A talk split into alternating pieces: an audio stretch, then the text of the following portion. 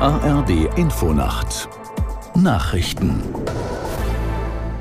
um 5.30 Uhr mit Claudia Drews. In der EU sollen künftig strengere Regeln für den Einsatz künstlicher Intelligenz gelten.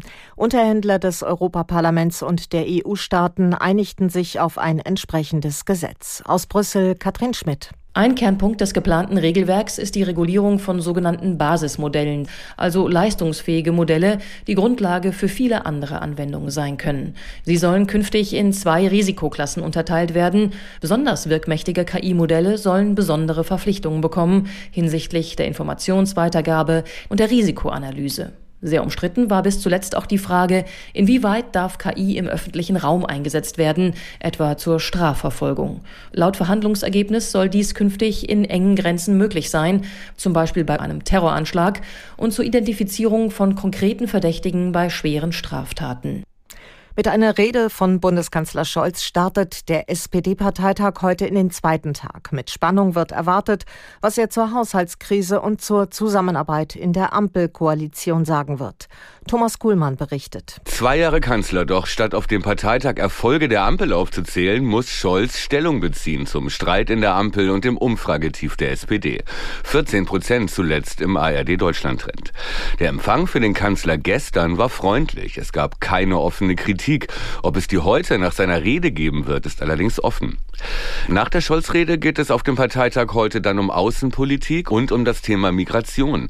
Hier könnte es längere Diskussionen geben, denn Teile der SPD sind nicht einverstanden mit der geplanten Verschärfung der Asylregeln.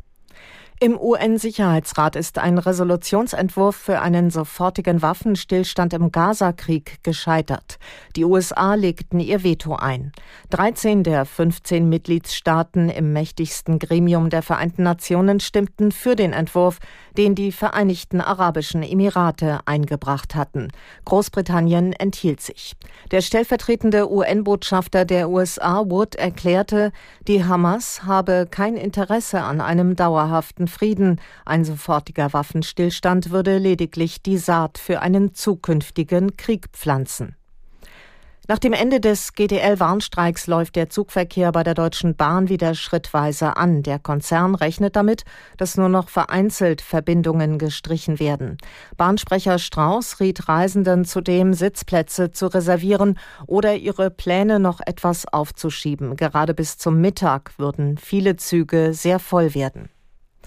Das Wetter in Deutschland zunächst überwiegend trocken im Verlauf von Westen her teils kräftiger Regen, in Hochlagen Schnee.